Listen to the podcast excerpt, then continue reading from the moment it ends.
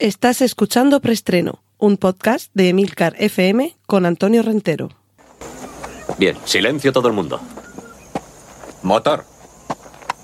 Sonido. Claqueta. Escena 1, toma primera.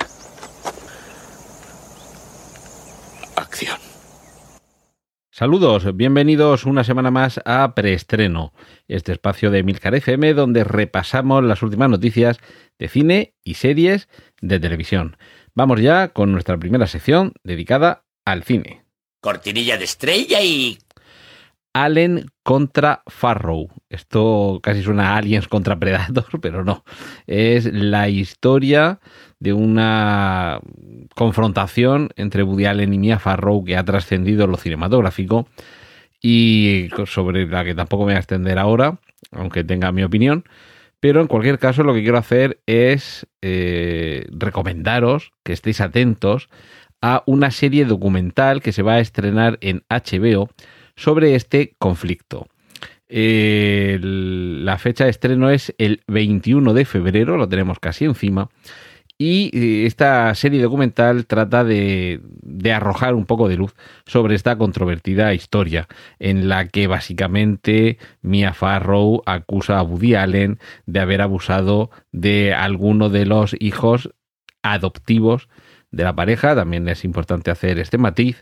Y bueno, esto toda una controversia que para algunos está azuzado por el, el, resquemor de Mia Farrow porque Woody Allen entabló relaciones que todavía continúa con eh, la, hija adoptiva que tenía Mia Farrow por su cuenta, es decir, no es hija adoptiva también de Mia Farrow, también es importante tener esto en cuenta, igual que esos hijos eh, que tenían, eh, algunos son hijos naturales de Mia Farrow, pero con otro padre, aunque luego Woody Allen se haya hecho cargo de ellos, pero bueno, ellos nunca han vivido juntos en la misma casa y la relación entre estas dos personas ha sido siempre singular y también desde, desde muchos eh, en fin, tanto actores como que han trabajado con él, como otros que no han trabajado con él, la industria, los fans, se han posicionado en, en ocasiones Mm, contrarios al, a que Woody Allen siga trabajando, en ocasiones denigrando el haber trabajado con él,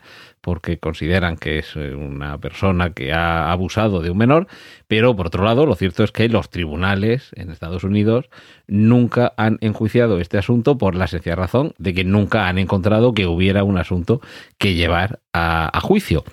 Eh, es decir, que esto sería uno de esos eh, ejemplos adicionales de lo que todos los días estamos viendo de perseguir a alguien porque dicen que cuando de fondo parece que no hay algo a lo que por lo menos los tribunales se puedan se puedan eh, acoger o se puedan sujetar para, para, montar un proceso que tenga más o menos visos de dilucidar algo y, por supuesto, si hubiera algo, condenar al causante. Es decir, que, es que en este caso, de momento, no ha habido ningún juicio que ni siquiera haya comenzado ni haya acusado a Woody Allen.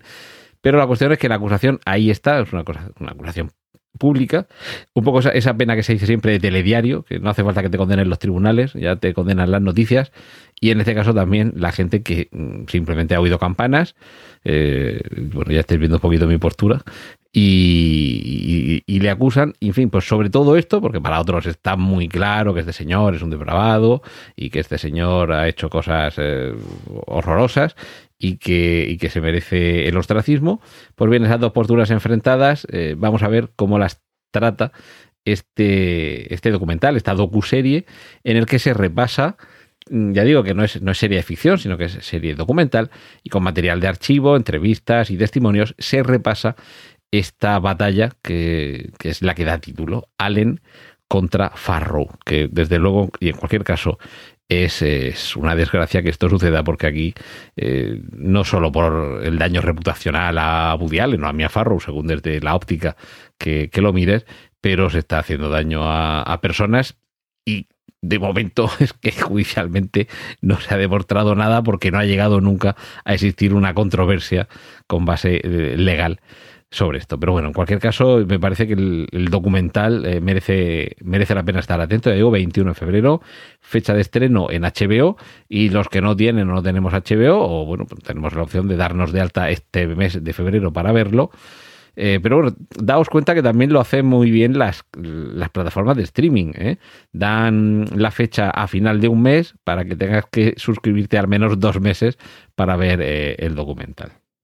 Cortinilla de estrella y... Nos vamos con la sección de series. Y tampoco vas a tener que esperar mucho. Es posible que el 15 de marzo, que lo tenemos ahí, falta poco más de un mes, se estrene en Netflix la segunda temporada de Love, Death and Robots, esa serie de capítulos de corta duración, de animación, precisamente sobre ese tema, sobre el amor, la muerte y los robots, o como decimos en algo técnico, los robores. Hay quien dice roboces también. Yo, bueno, yo soy más, yo soy más de robores que de roboces, realmente. Pero bueno, la primera temporada sigue disponible en Netflix, por supuesto, eh, maravillosa. Vamos a decir irregular, pero en el buen sentido, porque son capítulos distintos de distintos autores, distintas temáticas, algunos capítulos un poquito más largos, otros un poquito más cortos, distintos estilos. Eh, bueno, digo distintas temáticas dentro de que más o menos estamos en el mundo de la fantasía y la ciencia ficción pero prácticamente todos ellos recomendables y algunos, de verdad, yo, eh, el último, el de esa persecución en los bosques en, en Rusia con invasión alienígena y demás. Eh, yo que quiero que eso lo conviertan en una película con una animación además súper realista y eh, está fenomenal, pero se me quedó muy, muy, muy, muy corto y espero, no ahora que lo continúen, porque ya digo que yo lo que quiero es una película o una serie completa sobre, sobre ese último, eh, esa última entrega la primera temporada, pero espero que hayan contado por lo menos con gente de un talento a la altura de los que participaron en esa primera temporada.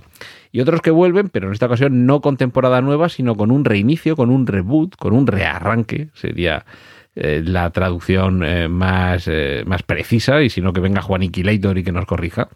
Pero los 4400, esa serie que yo realmente la, la premisa me pareció muy interesante, pero después del segundo capítulo dije, esto, esto no es lo que yo esperaba, pero ni, de lejos. Aún así ha tenido una legión de fans y de hecho tal ha sido el éxito que se plantea ahora, muy pocos años después de, del estreno, un, un reboot, un reinicio completo. De momento lo que hay es que se le ha dado luz verde al, pro, al programa, al reinicio por parte de la cadena de CW.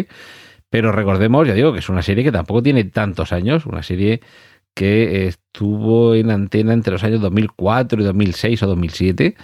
Y, en fin, pues lo que ha pasado alrededor de 15 años y, y ya hay ganas de volver a tener a ese grupo de 4.400 personas que en su momento desaparecieron del, de distintos lugares, distintos momentos del planeta Tierra y repentinamente aparecen todos de golpe sin haber envejecido y además sin una memoria, sin unos recuerdos de qué es lo que les ha pasado durante todo ese tiempo que han estado ausentes. Como veis, si no la conocíais, la premisa es muy interesante, pero a mí por lo menos la serie me dejó un poquito frío.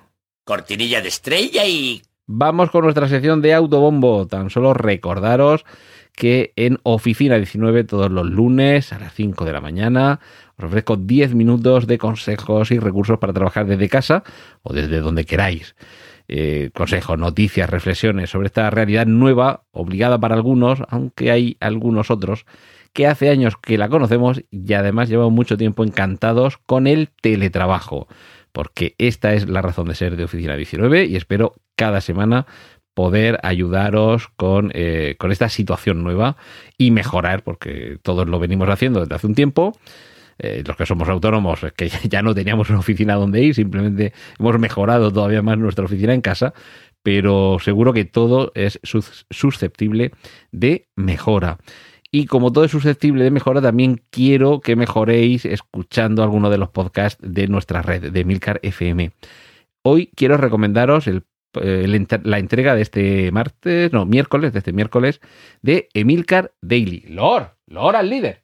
Porque Emilio Cano nos cuenta algo que, aunque él mismo reconoce que es un episodio que no va a satisfacer a todo el mundo, ni siquiera él mismo, porque es una materia muy compleja, Internet y los niños es un capítulo que por lo menos puede dar una orientación sobre cómo bregar con ese momento, con esa circunstancia en la que los pequeños de la casa tienen, en fin, este tienen con todas las comidas que queráis, mm, porque tampoco creo que sea una obligación, pero se acercan a la tecnología, se asoman a Internet y es una ventana por la que se pueden ver pero esto de que es una ventana no es ni mucho menos una invitación a que os vayáis a Windows, porque en, eh, en, el entorno de Apple también tenemos ventanas, pero son más bonitas. Pero bueno, asomándose por esa ventana a Internet se pueden ver paisajes magníficos y también cosas horrendas. Así que espero que os sirva mínimamente de orientación este episodio de Internet y los niños, que por cierto, como en el resto de contenidos audiovisuales que menciono aquí en preestreno, los enlaces los tenéis en las notas del podcast cortinilla de estrella y... Y vamos con la sección de cómics, tráiler de Old, escrito O-L-D, viejo. Es la nueva película de Shyamalan, y atentos, porque es una playa a la que va una familia a pasar un día, una, una pequeña cala eh, recóndita, y descubren que al instante puedes envejecer años. De verdad que el tráiler es cortito, es muy, muy inquietante y solo espero que Shyamalan esté a la altura de la propuesta, porque sí que es verdad que la premisa puede ser o nos puede parecer de esas que se resolverían en un episodio de una serie tipo de Twilight Zone o Amazing Stories o similar, pero espero que Shyamalan sepa dar esa vuelta de tuerca que necesitamos porque eh, a muchos nos siguen cantando y seguimos esperando con ilusión sus películas, pero también es verdad que necesitamos que las trampas estén bien puestas. Por cierto, hablando de, trampas, las trampas para cazar vampiros en el universo cinematográfico Marvel van a volver a la pantalla y es que han fichado a, eh, a ver si tengo por aquí el nombre de esta, de esta señora. Eh, pues por aquí ahora me aparecerá el nombre. Bueno, básicamente habrá película de Blade. El actor, esto ya lo, lo anuncié hace tiempo, es Mahershala Ali. Y la directora es Stacy Osei Kufuor, que seguramente no sonará mucho el nombre, pero sí que habéis visto algún trabajo de ella. Ni más ni menos que la serie Watchmen, porque fue ella la guionista de esta serie de HBO y que, bueno, yo creo que a todos nos dejó una magnífica sensación.